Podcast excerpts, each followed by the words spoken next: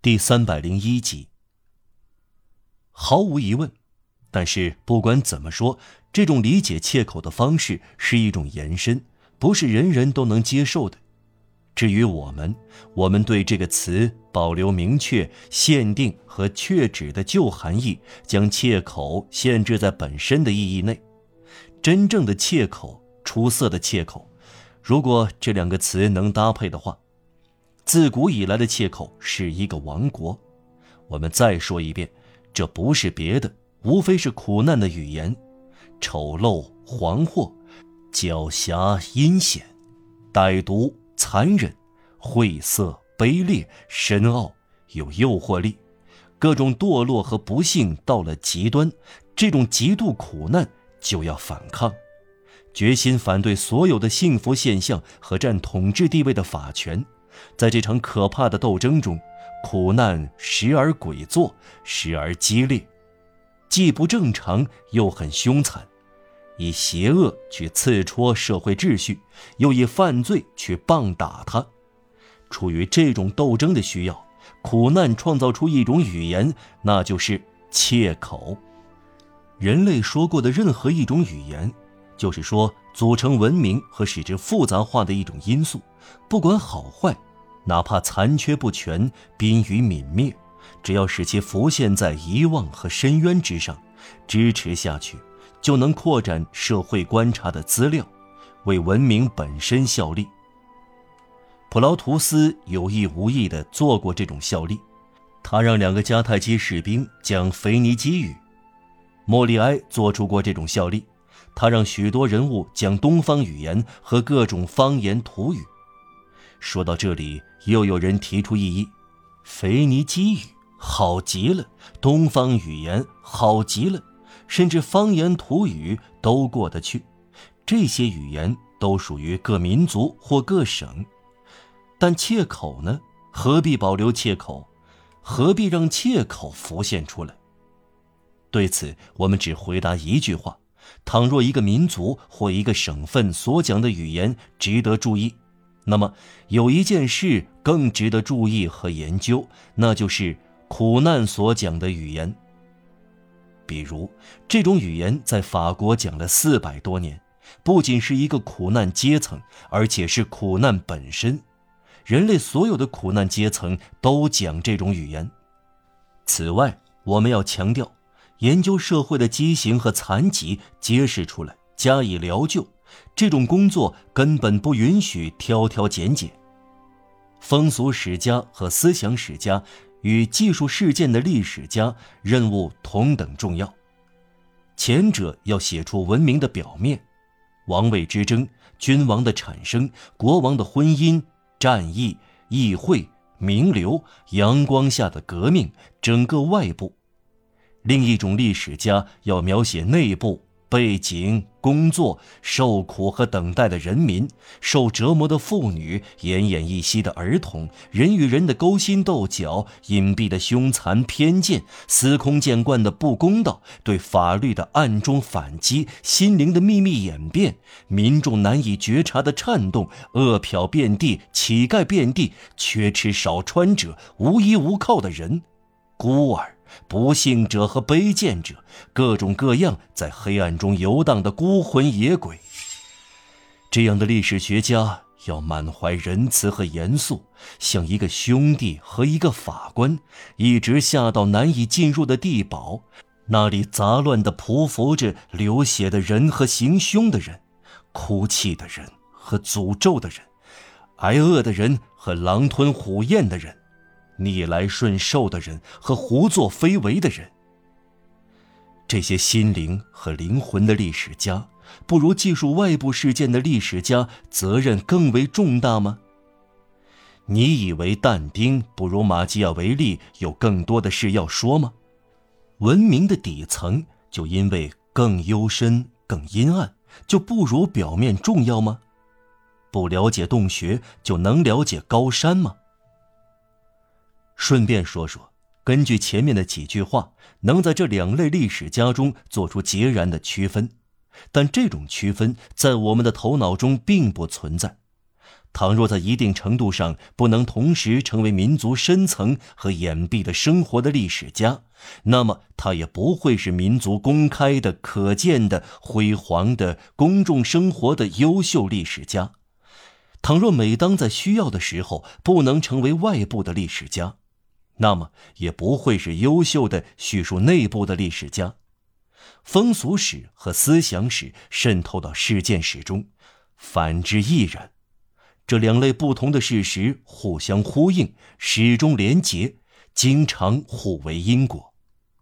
上天在一个民族的表面画出的所有线条，在深层有幽暗而清晰的平行线，深层所有的痉挛在表面引起波动。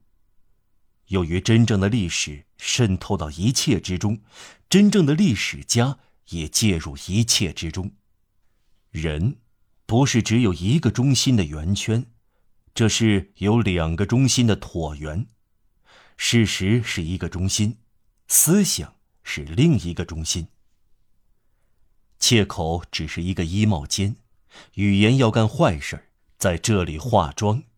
他穿戴假面具的词语和破衣烂衫的暗喻，这样他变得面目狰狞，几乎认不出他来。这确实是法语，人类的伟大语言吗？瞧，他正准备粉墨登场，同罪行排练台词，能在罪恶的剧目中扮演各种角色。他不再健步如飞，他一瘸一拐，拄着奇迹宫廷的拐杖，这拐杖能随时变成大棒，他叫做乞丐棒。所有的魑魅魍魉都是他的服装员，为他化妆。他有时爬行，有时挺立起来，具有蛇的两种姿态。从此以后，他能扮演各种角色：伪造者把他打扮成斜白眼儿，下毒贩把他染上铜绿，纵火犯给他涂上烟台，杀人犯把他抹上胭脂。诚实的人那边。站在社会门口倾听，能听到外边的人们的对话，可以分辨出一问一答，抓住可怕的低语声，却不明白什么意思。这近似人语，但更接近吼叫，而不是话语。这是切口，字句变形，带上说不清的怪兽声，似乎听到了七头蛇说话。这是黑暗中不可理解的鬼语。声音刺耳，窃窃私语，给暮色增添谜一样的隐晦，在苦难中一片漆黑，在罪恶中更是天昏地暗。这两种黑暗相混杂，便构成切口。氛围昏黑，行动昏黑，声音昏黑。可怖的癞蛤蟆语言，来来去去，蹦跳。爬行，唾沫四溅，在这由淫雨、黑夜、饥饿、邪恶、谎言、不义、赤裸、窒息和冬天构成的浩渺灰雾，穷人的正午中，张牙舞爪。要同情受惩罚的人。嗨，我们本身是什么样的人呢？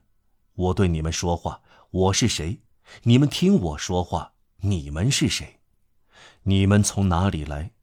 是否肯定我们在生前什么也没有做过呢？大地同牢狱也不是毫无相似之处。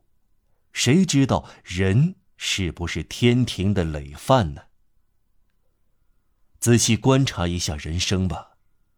人生这种状况，令人感到处处受惩罚。您是所谓幸福的人吗？那么，您每天愁眉苦脸，天天有大烦恼和小烦恼。昨天，您为自己看中的人的身体担惊受怕；今天，您为自己的健康担心；明天要为金钱担忧；后天会遭人非议；大后天，一个朋友会遭到不幸。往后的日子，要么有东西打碎了，要么有什么丢失了。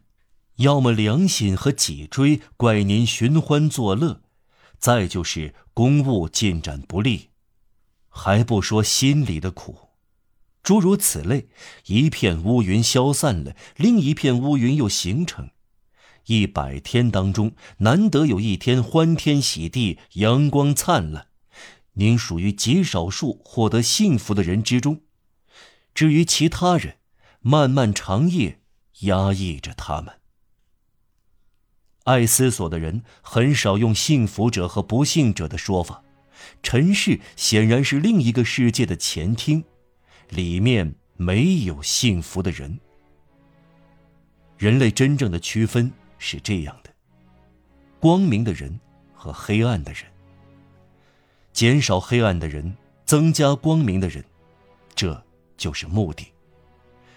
因此，我们呼吁：要教育，要科学，要识字，这是点燃火种。拼读一个音节，就迸发出一颗火星。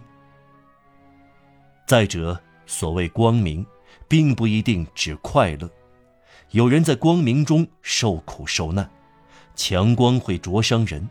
火焰是翅膀的仇敌，燃烧还不断飞翔，这是天才做出的奇迹。